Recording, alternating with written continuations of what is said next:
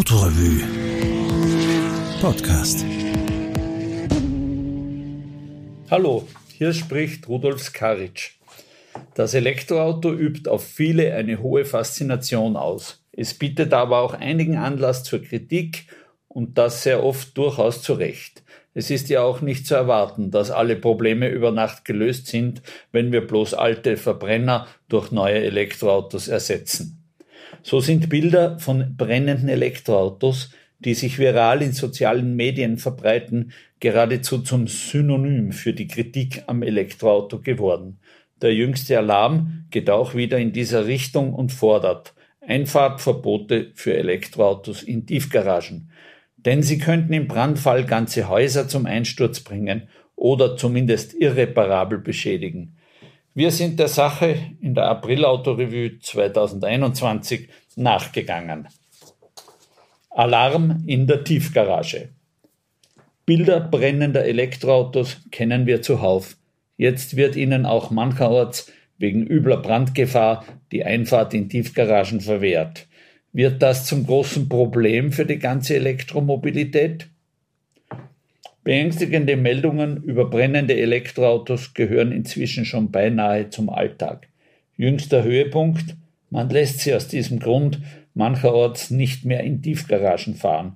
Streng genommen muss das natürlich auch für Hybridfahrzeuge gelten, denn sie besitzen ebenso mehr oder weniger große Batterien mit der gleichen Lithium-Ionen-Technologie.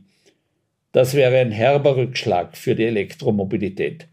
Ein Leben ohne Tiefgaragen und Parkhäuser ist in Ballungsräumen nicht vorstellbar. Tatsächlich verbreiten brennende Autos Angst und Schrecken, egal ob elektrisch oder benzinbetrieben. Es ist auch nicht gänzlich zu verhindern, dass Autos in Brand geraten, aber wie gefährlich ist die Situation wirklich? Und vor allem geht von Elektroautos eine größere Gefahr aus als von der Verbrennertechnologie. Die wesentlichen Unterschiede im Gefahrenpotenzial zwischen Verbrenner und Elektroauto sind schnell auf den Punkt gebracht. Der Brand eines Benzin- oder Dieselbetriebenen Fahrzeugs lässt sich durch Sauerstoffentzug zum Stillstand bringen. Eine ungewollte chemische Reaktion in einer Lithium-Ionen-Batterie ist hingegen sehr schwierig meist gar nicht zu stoppen. Man kann nur danach trachten, die Wärme mit viel Wasser abzuführen, um die Umgebung von Brandauswirkungen zu schützen. An die brennende Batterie, an die chemische Reaktion in der Batterie kommt man nicht ran und kann die Reaktion deshalb auch nicht stoppen. Grundsätzlich stellt der Brand eines Fahrzeugs eine Belastung und Gefährdung für die unmittelbare Umgebung dar, Brennt ein Fahrzeug vollkommen aus, dann kommt es in beiden Fällen, ob Verbrenner oder Elektro, zur Freisetzung einer erheblichen Menge an Schadstoffen. Heutzutage ist das auch viel schlimmer als früher. Die Vielfalt an Kunststoffen, Metallen und anderen Materialien ist beträchtlich gestiegen und damit auch das Fahrzeuggewicht und der Gesamtenergieinhalt des Fahrzeugs. Auch der Unterschied zwischen einem Verbrenner und einem Elektroauto lässt sich prägnant zusammenfassen. Während der Vollbrand eines Benzin- oder Dieselautos in einem geschlossenen Raum vor allem die Entlüftungsanlage extrem belastet, kommt es bei einem Elektroautobrand auch zu großen Mengen an mit giftigen Substanzen und Schwermetallen kontaminiertem Löschwasser, das entsorgt werden muss und auch entsorgt wird. So muss die Entlüftungsanlage nach einem Fahrzeugbrand in einer Garage auf jeden Fall general überholt werden. Strukturelle Schäden am Gebäude hingegen hängen von der Dauer des Brandes ab, nicht aber von der Art des Fahrzeugs. Dazu gibt es detaillierte wissenschaftliche Untersuchungen im Auftrag des Schweizerischen Bundesamts für Straßen. Der Titel lautet Risikominimierung von Elektrofahrzeugbränden in unterirdischen Verkehrsinfrastrukturen. Die Schweiz hat ja nicht nur bereits einen hohen Anteil an Elektrofahrzeugen und viele Garagen, sondern auch lange alpenquerende Tunnels. Aus dieser Studie ergeben sich auch Lösungsansätze mit künftigen Entwicklungen. So sieht man in geschlossenen Räumen Hochdruck-Wassernebelanlagen als untersuchenswerten Ansatz, um den typischen Risiken aus vermehrter Verwendung alternativer Antriebe entgegenzuwirken. Man spricht auch die Wasserstoff-Brennstoffzelle an, wo vor allem in Bezug auf Nutzfahrzeuge noch viele Punkte ungeklärt sind.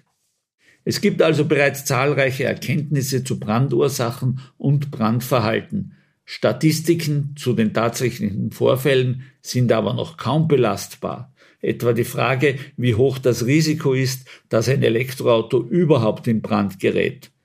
In Wien wird die Feuerwehr jedes Jahr zu deutlich mehr als 100 brennenden Autos gerufen. Derzeit sind ein bis zwei davon Elektroautos. Aus diesen Fallzahlen kann man noch nichts Sinnvolles ableiten. Nicht einmal global lassen sich wissenschaftlich fundierte Erkenntnisse gewinnen. Der weltweite Bestand an Elektroautos ist mit 12 Millionen zwar schon erheblich, die immer noch wenigen Brandvorfälle in allen Ecken der Welt lassen sich jedoch kaum sinnstiftend zusammenführen. So dürfen nicht nur die brennenden Autos gezählt werden, es müssten auch verlässliche Angaben zur Brandursache vorhanden sein. Eine Tendenz lässt sich aus dem Statistik Dohu Babohu aber trotzdem ablesen. Es geraten im Verhältnis definitiv weniger Elektroautos als Benziner und Diesel in Brand. Bisher hat noch kein Elektroauto bei einem Crashtest strukturell Schaden genommen, so dass die Batterie in Gefahr oder gar in Brand geraten wäre.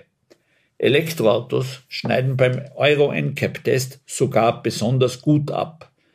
Was sehr oft als Killerargument gegen das Elektroauto herangezogen wird, nämlich zahlenmäßig beeindruckend hohe Rückrufaktionen wegen möglicher Batteriedefekte, ist vor allem ein Indiz dafür, dass es die Industrie sehr ernst meint mit der Brandvorbeugung und dass man jetzt in der Phase, wo es noch viel zu lernen gibt, schon auf der sicheren Seite sein will.